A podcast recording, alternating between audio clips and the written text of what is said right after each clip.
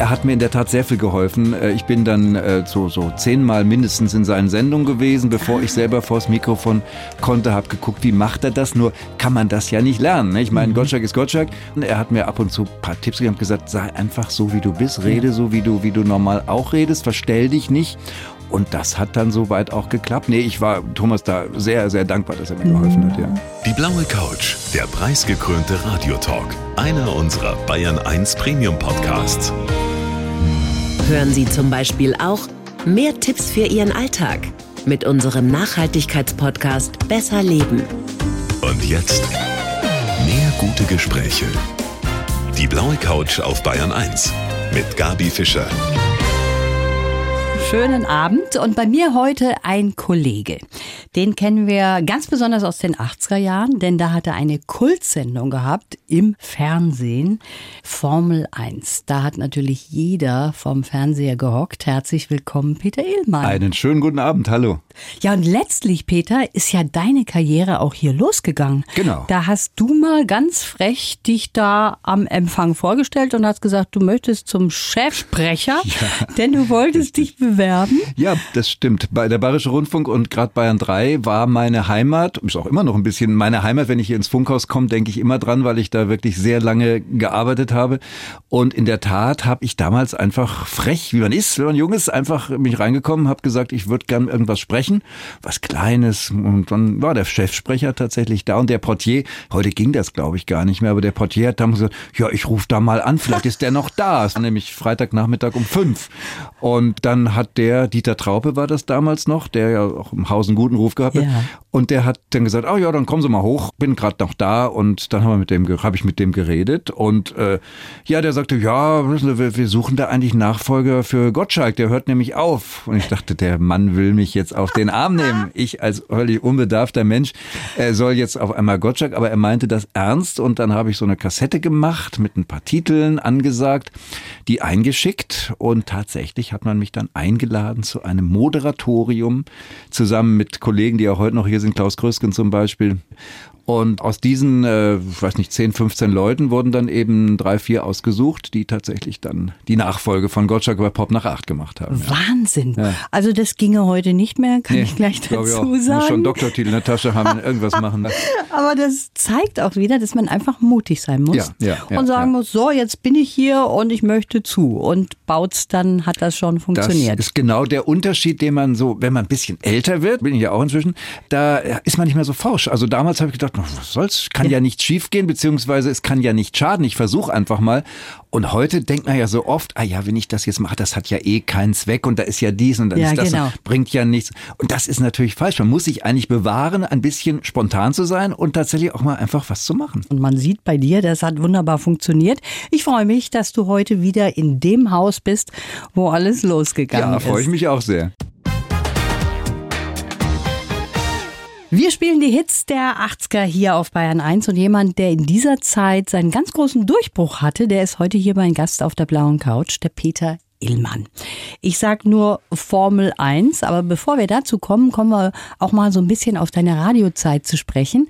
Als Nachfolger von Thomas Gottschalk. Da haben wir ja schon gerade davon gehört, wie du das geschafft hast. Mhm. Jetzt ist der Thomas ja ein ganz kollegialer Mensch. Jo. Hat der dir auch am Anfang Tipps gegeben? Der war ja schon eine Nase, ne? Ja, ja, war für mich ein Radiogott. Also, weil ich meine, ich habe damals in München, ich habe jeden Abend Pop nach acht gehört, wenn Gottschalk dran war. Und das war immer ein Ereignis. Und Fritz Egner, wenn er vertreten hat, der war auch toll, der hat viel mehr über Musik gewusst, aber der war natürlich anders als Gottschalk. Und Gottschalk war für mich absolut top. Und als ich den das erste Mal sah, da bin ich erstarrt vor Ehrfurcht. Und er hat mir in der Tat sehr viel geholfen. Ich bin dann so, so zehnmal mindestens in seinen Sendungen gewesen, bevor ich selber vors Mikrofon konnte, habe geguckt, wie macht er das? Nur kann man das ja nicht lernen. Ne? Ich meine, mhm. Gottschalk ist Gottschalk und jeder ist so, wie er ist und man kann das nicht lernen. Er hat mir ab und zu ein paar Tipps gegeben und gesagt, sei einfach so, wie du bist rede so, wie du normal auch redest, verstell dich nicht, nicht nach dem Motto, guten Abend, meine Damen und Herren, ich freue mich sehr, dass Sie jetzt hier sind. Das eben nicht, sondern ganz normal. Und das hat dann soweit auch geklappt. Nee, ich war Thomas da sehr, sehr dankbar, dass er mir geholfen hat, ja. Jetzt fangen wir mal ganz von vorne an. Du bist geboren in Dortmund. Genau. Bedeutet, wir sprechen nicht über Fußball heute? Nein, ich, ich bin auch kein Fußballfan. Also, okay. Das, das ist ja nur ausgerechnet so, Dortmund und München sind ja die Fußballhauptstädte Ja. der Republik und in beiden habe ich bzw. wohne ich, aber ich interessiere mich gar nicht so sehr Gut, also dann bist du neutral, Ja. können wir an dieser Stelle Ja. sagen. Du hast in Berlin Psychologie studiert. Ja, Und wie versucht. ist das? Wie ist das dann mit München gekommen? München war mein Zivildienst. Den hat man ja damals noch machen müssen. Ja. Und ich wollte einfach mal weg aus Dortmund und Köln war mir nicht weit genug und München hat mir immer schon gefallen. Und das war mittlerweile vor Jahrzehnten und äh, seitdem bin ich eigentlich in München geblieben, fast die ganze Zeit. Und Berlin war so ein Zwischenspiel nur. Aber das hat mir dann so wenig gefallen. Das war ja noch vor der Wiedervereinigung. Und seitdem habe ich mit Berlin irgendwie ein krasses Missverhältnis und fahre Also. immer nur hin, wenn ich muss. Find's dann auch schön, aber es ist nicht meine Stadt. Ja, jetzt sind wir eben schon beim Radio angekommen, dann zum Fernsehen und zu dieser Kultsendung Formel 1. Das war ja was ganz Neues im Grunde genommen mit Videoclips. Dann waren alle internationalen Stars da, die man sich da auch vorstellen kann. Es war ein ganz lustiges Setting auch. Und du hast wirklich von Madonna über Rod Stewart bis hin zu Whitney Houston alle gehabt vor Mikro, ne? Ja, das stimmt, aber ich habe das damals auch nicht als so toll empfunden. Es waren die Stars, die so gerade angesagt waren und da kam ja jede Woche neuer. Insofern war das für mich jetzt gar nicht, hört sich blöd an, aber es war nicht so was Besonderes und Madonna war noch nicht der große Star. Insofern im Nachhinein denke ich auch, Mensch, boah, du hast die alle getroffen, ist ja eigentlich toll. Ja. Aber als ich es getan habe, da fand ich das ganz normal und äh, das war der Anlass, da kommen wir gleich noch zu, auch mein Buch zu schreiben, Ja. weil diese Erlebnisse dann doch mal aufzuschreiben, war mir dann doch ein Bedürfnis. Aber wenn ich so an Mick Jagger zum Beispiel denke, den hast du ja gleich dreimal interviewt oder öfters als einmal. Ja. Der ist ja nun schon eine Marke, auch damals eine besondere gewesen. Hast du da nie so ein bisschen Strang davor gehabt, dass du gesagt hast, Doch, oh, wie ist bei, der nett zu doch mir? bei solchen Superstars, doch, das war schon, vor allem habe ich immer Angst gehabt, dass ich die nicht verstehe, weil ich meine, die sprechen ja manchmal auch Dialektenglisch und äh, irgendwelchen Akzent und dann auch sehr schnell und das war meine größte Sorge, dass ich die nicht richtig verstehe oder die mich nicht richtig verstehen oder ich es nicht übersetzen kann, war dann alles unbegründet und meistens ist ja so, dass die größeren Stars sehr viel geduldiger sind als die kleinen Newcomer, die dann meinen, sie wären die großen Stars und insofern war das unbegründet, aber natürlich hat man da schon ein bisschen Aufregung gehabt, klar, logisch. Waren denn auch da welche mal, das hört man ja immer wieder, dass die ein bisschen schwierig sind, dass die schön bedient werden wollen in ihrer Garderobe oder wo sie eben vorbereitet werden. Ist das dann auch mal bei dir passiert? Ja, davon habe ich nicht so viel mitbekommen, aber ich habe mir sagen lassen, dass gerade auch die neueren Bands da durchaus ein bisschen anspruchsvoller waren. Also Duran Duran damals, die wollten schon einen bestimmten Champagner in der Garderobe dann haben. Und ich weiß nicht, eine andere Künstlerin, die ich jetzt nicht nennen möchte, die wollte irgendwie die Garderobe ganz in weiß ausgeschmückt haben. Eine deutsche Sängerin, die Englisch gesungen hat. Will ich nicht jetzt sagen, aber da gibt's schon so einige Sachen. Aber die großen Stars waren eigentlich am einfachsten. Wenn man erstmal über das Management hinaus war, die waren schwierig, aber die Stars selber, die waren eigentlich relativ simpel und waren ganz professionell und wussten ja auch, dass ein Interview für sie was nutzt. Und insofern, ob es nun Rod Stewart, David Bowie, sonst wer war, die waren eigentlich ganz normal. Professionell Ja. dann auch. Das ist ja so ein bisschen so ein Lebensgefühl, die 80er gewesen. Wenn wir jetzt die Fotos uns mal anschauen, Peter, dann möchte ich sagen, das sah ein bisschen komisch aus, wie wir da rumgelaufen sind ja. mit Schulterpolstern. Es war Glanz und Glamour, Riesenfrisuren auf dem Kopf. Ja. Und trotzdem war es irgendwie was Besonderes. Ja, klar. Ich meine, die Frisuren wollen wir jetzt mal außen vor lassen, meine auch. Aber deshalb habe ich das Buch geschrieben, was ich geschrieben habe, um das aufzuzeigen und zu hinterfragen, warum eigentlich die Leute sich so gerne an die 80er erinnern. Das ist ja nicht nur die Musik, das sind ja noch ein paar andere Sachen. Was ist der Grund dafür? Und das habe ich ähm, versucht, so ein bisschen auch rauszuarbeiten, weil das ist, glaube ich, eine wichtige Geschichte. Denn es war vorher noch nie so. Also ein Mensch aus den 70ern hat sich nicht nach den 60ern gesehen. Im Gegenteil, er war froh, dass sie rum waren. Und heute ist es eben genau anders, zumindest bei vielen. Und das ist schon eine sehr interessante Geschichte, aber es ist ein langes Thema. Das ist ein langes Thema. Und man kann sich sehr schön annähern über die Musik. Und du bist ja dann auch wirklich der Fachmann. Da hören wir uns doch jetzt mal was an aus den 80ern. Ja. Wie wär's mit Madonna? Das Die war auch bei dir und die war auch freundlich zu dir? Ja, die war damals noch nicht der große Superstar. Insofern, die war ganz normal und hat in einem urkomischen Bühnenbild, was, was von Spitzweg beeinflusst war, dem armen Poeten, was eigentlich überhaupt nicht passte. Äh, da hat sie dann brav fünfmal oder sechsmal diesen Song gesungen. Ich glaube, Holiday war es damals. Und da war sie sehr geduldig, ja klar. Also wie gesagt, die Großen, die sind professionell mhm. und die machen das, weil sie wissen, für sie ist es gut. Nur die Kleinen, die zicken manchmal rum.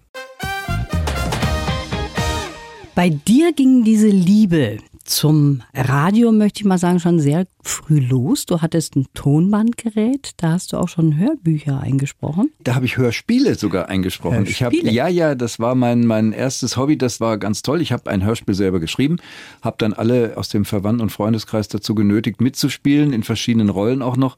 Der Inhalt war relativ simpel, aber ich habe dann Geräusche gesammelt und das alles zusammengeschnitten und bis es dann tatsächlich ein Hörspiel von 20 Minuten geworden ist. Ja, hieß die Formel. Die Formel, Formel 1 ja, schon das war fast. eher zufällig, aber ja, das ist lange her. Aber du warst auch, da steckten irgendwie zwei Seelen in deiner Brust. Du warst auf der einen Seite sehr introvertiert, auf der anderen Seite extrovertiert. Mhm. Wie hat das zusammengepasst? Ja, das weiß ich auch nicht.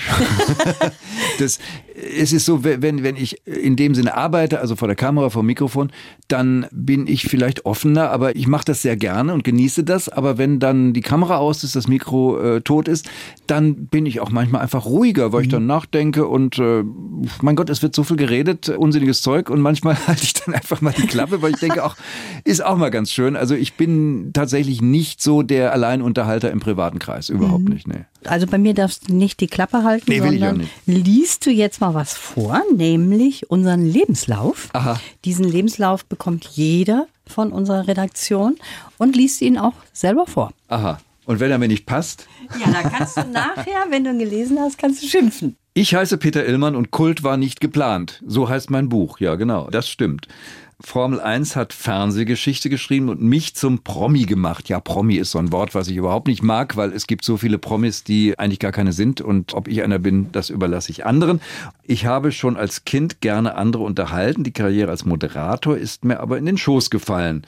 Das stimmt in gewisser Hinsicht, weil ich das nie vorhatte. Geprägt haben mich ein Aufenthalt in einem Kindererholungsheim, meine schöne Kindheit im Pott, die Moderationstipps von Thomas Gottschalk, meine vielen Reisen und mein Lebenspartner. Das hat mich geprägt ist sicherlich richtig, wobei ich das Kindererholungsheim, ja, zum Teil ist richtig, das war ziemlich schlimm, weil das war damals sehr streng und ich war da wegen eines Lungenleidens und das hat mich in der Tat ein bisschen geprägt, gegen jegliche Autoritäten immer wieder aufzubegehren. Vielleicht fühle ich mich deswegen in Bayern so wohl, weil das liegt den Bayern ja auch im Blut. Die da oben und die Großkofferten, die müssen wir mal. Das ist eine sehr wichtige Geschichte. Meine schöne Kindheit im Pott, ja, mein Gott, also ich habe mit dem Ruhrpott in dem Sinne gar nicht so viel zu tun gehabt. Meine Eltern sprachen weder Dortmunderisch noch war ich da so richtig verwurzelt. Aber es ja, war eine schöne Kindheit, stimmt mhm. doch. So, und was haben wir hier noch? Für mich sind die 80er immer noch das beste Jahrzehnt der Welt, aber ich will nicht nur in Erinnerung schwelgen, sondern mich genauso auf morgen freuen. Ja, das ist so der Grundtenor meines Buches. Da haben wir doch gar nicht drüber gesprochen, aber gleich bestimmt. Das finde ich auch schlimm, wenn jemand immer sagt, ach, früher war alles schöner. Früher war einiges schön, aber man muss immer sehen, wir leben heute und wir leben morgen. Und insofern sollte man das Schöne von früher bewahren und manchmal auch darin schwelgen, aber trotzdem die Zukunft nicht ganz vergessen. Mhm. Also, so Pi mal Daumen habe ich jetzt daraus ja. verstanden, dass du ganz einverstanden bist damit. Ja, doch, doch, doch, doch. Das auf ist schon Fall. so in etwa. Dann kommen wir doch mal auf deinen Lebenspartner zu sprechen. Du bist seit 35 Jahren mit dem zusammen. Mhm. Aber du hast diese Beziehung 25 Jahre eigentlich unterm Deckel so ein bisschen gehalten. Naja, nur für die Öffentlichkeit, sonst nicht. Also alle meine Freunde, Bekannten, die wussten das alle, meine Familie nicht, aber alle anderen in meinem Umfeld wussten das natürlich. Und unterm Deckel gehalten, ich habe das nie bewusst, also bis auf ein, zwei Mal bewusst so gemacht, sondern es hat ja auch nie niemand gefragt danach. Und mir war das jetzt kein Bedürfnis, das in die Welt hinaus zu posaunen. Warum auch? Allerdings, als es dann bekannt war, äh, habe ich mich durchaus wohler gefühlt, weil gut, es war auch eine andere Zeit damals, mhm. muss man dazu sagen. Mhm. Aber du hast es äh, zum Beispiel vor deinem Vater nicht unbedingt jetzt rausposaunt, wie du so schön sagst. Nee, weil mein Vater war damals schon, ich bin relativ spät auf die Welt gekommen. Mein Vater war ziemlich alt, war dann auch später relativ krank mit Herzinfarkt und sowas ein. Und ich glaube, das hätte ihn zu sehr auch belastet und beschäftigt. Und ich wollte mich ja nun auch mit meinem Vater nicht über meine Probleme in meiner Beziehung, soweit die dann da waren, unterhalten. Das wäre sowieso kein Ansprechpartner mhm. geworden. Und ich meine, ich habe nie was verheimlicht. Er wusste, dass ich immer jünger, mit meinem Freund im Urlaub war. Und was er sich dann dabei gedacht hat oder nicht, das weiß ich ehrlich gesagt nicht. Gefragt hat er nicht. Und er kannte meinen Freund ja sehr gut und wir sind alle miteinander ausgekommen. Es war sozusagen alles in Ordnung, bis auf das offizielle Outing meiner Familie gegenüber. Das war relativ spät, das stimmt. Du hast ein Buch geschrieben. Welch Wunder, wir haben jetzt schon zweimal Ja. drüber gesprochen. Du hast Ja. ein Buch geschrieben mit dem Titel Kult war nicht geplant. Eine Biografie. Und du sagst selber, das hat dir ganz gut getan, das zu schreiben. Inwiefern? Ja, also es fing damit an, dass immer wieder Leute sagten, schreib das doch mal auf, was du so erlebt hast und so weiter. Und irgendwann habe ich dann gesagt, na dann mache ich's mal. Es ist für mich auch eine interessante Reise in die Vergangenheit gewesen. Nicht nur die kleinen Histörchen, so die passiert sind, sondern auch, wenn man mal so vergleicht, Medien, wie war Radio damals, wie wurde das gemacht, wie ist es heute, sind Riesenunterschiede. Fernsehen das Gleiche und auch die Technik. Ich meine, wir hatten damals kein Internet. Wenn man das mal äh, sich gegenwärtig macht, das ist äh, so ein großer Unterschied. Das ist wie die Erfindung des Rades, würde ich mal sagen. Insofern eine völlig andere Zeit und das wollte ich auch so ein bisschen darstellen, diesen Vergleich und eben auch die Frage, warum sehen wir uns dann nach dieser Zeit? Und das ist ja hochinteressant, weil ich glaube, gerade weil die Zeit einfacher war, sehen sich viele danach, weil heute die Zeit natürlich wesentlich komplizierter, wesentlich schneller geworden ist. Und das ist einer der Gründe, glaube ich. Die Musik also- natürlich auch. Da sind auch Fotos von dir drin, Ja. mit vielen Stars unter anderem. Aber ich habe natürlich auch dein erstes Autogrammfoto mir mal genauer angeschaut. Da bist du noch sehr, sehr jung, Ja, scheinst du. logisch, ja. Und hast Locken Ja, auf dem genau, Kopf. genau, genau. Das war eine Dauerwelle? Ja, das war eine Dauerwelle, die man ja heute auch wieder als Formwelle hat. Wenn man heute die, die Jungs sieht, die, die ganz jungen, die haben immer so ganz füllige Haare. Und ich habe meinen Friseur mal gefragt und der sagte, ja, das ist eine Welle. Ich sag, bitte, das sind Wellen. Die Jungen machen das heute wieder, aber nicht als Locken, sondern einfach nur so eine Formwelle. Insofern kommt auch selbst das wieder zurück. Aber ich bleibe bei meinen glatten Haaren jetzt. Also das muss nicht nochmal sein. Ja, würde ich auch gerne, aber bei mir ist es echt. Also da kann ich nichts glatt gut. machen. Dann ist es gut. Nein, aber zum Buch, wir haben, ich habe das Buch, ich bin auch ganz erfreut darüber, muss ich selber sagen, weil es sehr hochwertig geworden ist. Die Mhm. Fotos sind im Text, das heißt alles richtig dickes Fotopapier. Die Fotos raussuchen, das war natürlich eine Heidenarbeit, Mhm. klar. Aber darum bin ich ganz froh, dass es jetzt so geworden ist, wie es ist, auf jeden Fall. Ja, er hat nicht nur Weltstars interviewt, sondern er ist auch so ein bisschen, obwohl er das nicht so gerne hört, ein Promi selber geworden durch seine Sendung, der Peter Illmann, durch die Kultsendung Formel 1. Auch wenn du das nicht gerne hörst, Peter, aber de facto war es schon so, du bist natürlich erkannt worden dann von Ja, ja, klar. Morgen, ne? Nee, ich meine, das ist klar, das war ja so und da stehe ich natürlich zu. Ich habe nur mit Promi immer so Schwierigkeiten, weil es gibt ja mittlerweile gerade bei den Privatfernsehanstalten so viele Sendungen, wo Promis auftreten, von denen ich noch nie im Leben gehört habe. Insofern ist das Wort Promi etwas inflationär. Aber klar war ich da sehr bekannt, weil natürlich äh, jede Woche im Fernsehen zu sein mit so einer Musiksendung, das äh, hat seine Wirkung und das ist ja auch heute noch so, dass Leute mich tatsächlich erkennen, wo ich nun wirklich ein bisschen anders aussehe. Und auch an der Stimme. Da habe ich auch letztens noch einen Autofahrer dran gehabt, der sagt dann auch, Sie klingen jetzt so wie der, der, der wie hieß er noch? Und ich sag Peter immer, ja genau. Also das gibt's, äh, weil anscheinend ist die Stimme doch sehr, sehr prägend Ja, gewesen. Ich ja. habe keine Ahnung, ich kann es nicht beurteilen. Das stimmt ja. Und das, was der Thomas Gottschalk dir mitgegeben hat, als sein Nachfolger natürlich auch hier im Radio, das war kein Maulkorb, grad rausreden. Genau.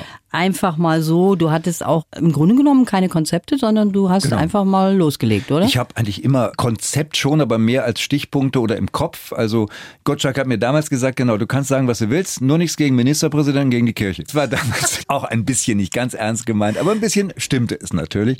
Gottschalk kreuzt ja immer wieder meinen Weg, auch beim ZDF später habe ich ja die Fernsehsendung Peters Popshow, früher Tommys Popshow von ihm übernommen. Das ist eine ganz komische Konstellation gewesen, was ja nicht das Schlechteste war. Du hast aber auch eine Schauspielausbildung gemacht. Ja, die kann man aber jetzt mal eher vergessen. Also äh, habe ich gemacht, aber äh, ich habe es nie so weiter ausgearbeitet, ein bisschen mal ab und zu. Aber es hielt sich sehr in Grenzen, ja. Du hast eben erzählt, du lebst in Brüssel und in München. München. Genau, ja. Wie kommt das zustande? Weil mein Partner, mein Freund in Brüssel arbeitet und wegen Corona hat sich das, diese Reiserei natürlich auf ein Minimum beschränkt. Und ich mag Brüssel als Stadt sehr gerne. Es ist auch sehr offen, manchmal ein bisschen schmuddelig, kann man so mhm. sagen, aber sehr äh, anarchisch ein bisschen auch. Und das mag ich ja ganz gern. Also das, da macht so jeder, was er will. Und es gibt wunderschöne Häuser, weil damals nichts vom Krieg zerstört worden ist. Und im Gegensatz zu Köln oder Aachen, wenn man da über die Grenze fährt, das ist ein himmelweiter Unterschied. In Brüssel stehen all die wunderschönen alten Häuser noch. Und das macht fürs Lebensgefühl was aus, finde mhm. ich schon. Ist das dein Zuhause? Kann man das so sagen? Kann man im Moment so sagen. Also ich habe in München auf jeden Fall eine Wohnung, bin auch sehr oft hier, aber eigentlich Brüssel und München sind meine beiden Zuhause im Moment. Kommen wir nochmal zurück zu den 80er Jahren. Das ist ja immer so, dass man ganz gerne was verherrlicht, was vorbei ist. Kann man mhm. ja auch gut, ja. weil da kommt ja nichts Schlechtes mehr in der eigenen Sache. Die Musik, sagen ja auch sehr viele, die war damals besser. Wie siehst denn du das? Ich würde mal nicht sagen besser, weil es gibt heute genug tolle Musik. Bruno Mars äh, fällt mir jetzt spontan ein, viele andere. Das Einzige ist, was der große Unterschied ist, es gab damals mehr Charaktere in der Musik. Also ein Mann wie Prince, wie Michael Jackson, wie David Bowie, da muss man heute schon nachsuchen. Die gibt es schon noch. Es gibt Justin Timberlake oder so gut, aber ob man den vergleichen will oder Justin Bieber, bin ich mir nicht so sicher. Das müssen sie einfach noch beweisen. Diese richtige Personality, die fehlt mir heute ein bisschen, wenn ich mir heute die Charts ansehe. Da sind so viele Sachen Sachen drin und das liegt nicht nur an meinem Alter, die ich wirklich noch nie im Leben gehört habe, weil die tauschen sich ja dann auch aus. Das ist dann DJ sowieso, Featuring, was auch immer. Und in der nächsten Woche sind die schon wieder abgemeldet, dann kommen schon die nächsten dran. Also das ist schon schwierig, das rauszuarbeiten. Es gibt natürlich Coldplay und solche Gruppen, die haben sich etabliert, aber diese richtigen Personalities, darum gibt's auch ganz viele jüngere Leute. Ich arbeite ja auch bei einem Sender, der heißt 80s, 80s und macht nur 80er Sachen. Mhm. Und da rufen ganz viele Leute an diesen 26, entdecken heute Musik von Prince. Prince. Und da dachte ich, ha, kann das sein? Aber ja. es ist tatsächlich so. Ja. Du arbeitest aber auch beim WDR, ne? Ja, beim WDR. auch noch. WDR 4 mache ich, mache ich auch freitags ab ins Wochenende eine Sendung. Und das ist von Brüssel natürlich relativ nah auch. Das ist auch ein Vorteil von Brüssel. Da komme ich dann sehr schnell hin und das sind dann vier Stunden auch live, wo ich ein bisschen aufs Wochenende vorbereite und ja, das ist eine schöne Sache auf jeden Fall. Also du bist ein absoluter Kenner der 80er, das muss man schon auch sagen. Ich fand das immer ganz lustig, weil ihr habt ja, also das Setting war zum Schreien, fand ich im ja, Nachhinein. Ja, ja. Formel 1, ja, du ja. im ölverschmierten Ja, das war der Anfang. Ganz das genau, war der genau. Anfang. Genau. Aber es wurde auch immer ein Teil eines Autos doch als Preis ja, gegeben genau, an einen Promi. Da bist du auch nach Tel Aviv zum Beispiel geflogen. Ja, ich bin zu Rod Stewart nach Tel Aviv geflogen, um ihm eine Scheinwerferlampe der Isetta dieses kleinen BMW-Autos äh, zu übergeben. Und das war dann sehr erstaunlich für ihn, weil er dachte, kommt da einer extra angeflogen.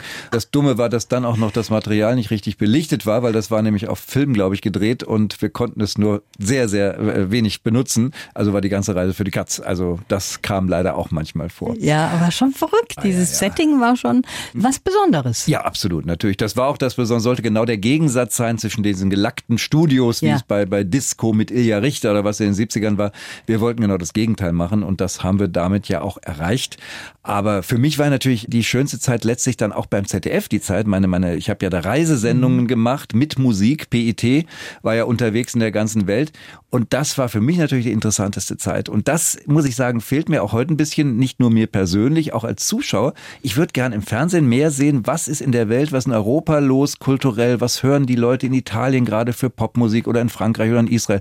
Das fehlt mir ein bisschen. Das hat mir damals unheimlich viel gebracht und auch viel Spaß gemacht. Du bist auch jemand, der gerne reist. Du schaust dir gerne die Welt an und nicht nur das. Du beobachtest auch so Hotels und sagst, ja, Mensch, das ja, ist ein ja. tolles. Ich reise wahnsinnig gerne und zwar nicht nur, um in der Sonne zu liegen am Strand, mache ich auch manchmal gerne, aber ich gucke mir auch ganz neue Länder an. Ich war vor ein paar Jahren in, in Sri Lanka das erste Mal, ein fantastisches Land, mhm. ganz andere Kultur und in der Tat gucke ich mir tatsächlich gerne mit meinem äh, Freund Hotels an, auch wenn wir da gar nicht wohnen, weil das ist so ein Hobby von mir. Besondere Hotels. Es müssen nicht immer die teuersten sein, meistens sind es allerdings auch nicht die billigsten. Wie wie sind die geführt? Das merkt man ja, wenn man da durchgeht, wenn man ein bisschen guckt, wie ist die Fitnessanlage, der Pool, äh, wie sind die Zimmer und so weiter. Ich gucke mir das alles an, weil es mich einfach interessiert. Ich weiß nicht warum. Das andere erklären mich dafür verrückt, aber ich mache es einfach gerne und habe dadurch tatsächlich ein ganz schön großes Wissen und merke auch, wie leicht man bei Hotels verbessern kann, ohne dass es viel kostet. Was mhm. beleuchtungsmäßig kann man so viel machen. Ich finde das interessant, aber es ist etwas spleenig, gebe ich zu. Jetzt ist es ja so, dass wir im Moment durch Corona ganz schön eingebremst sind, auch was das Reisen betrifft. Und vielleicht nicht nur durch Corona, sondern wir sagen auch Klimawandel, sollte man jetzt so viel ja. umeinander reisen.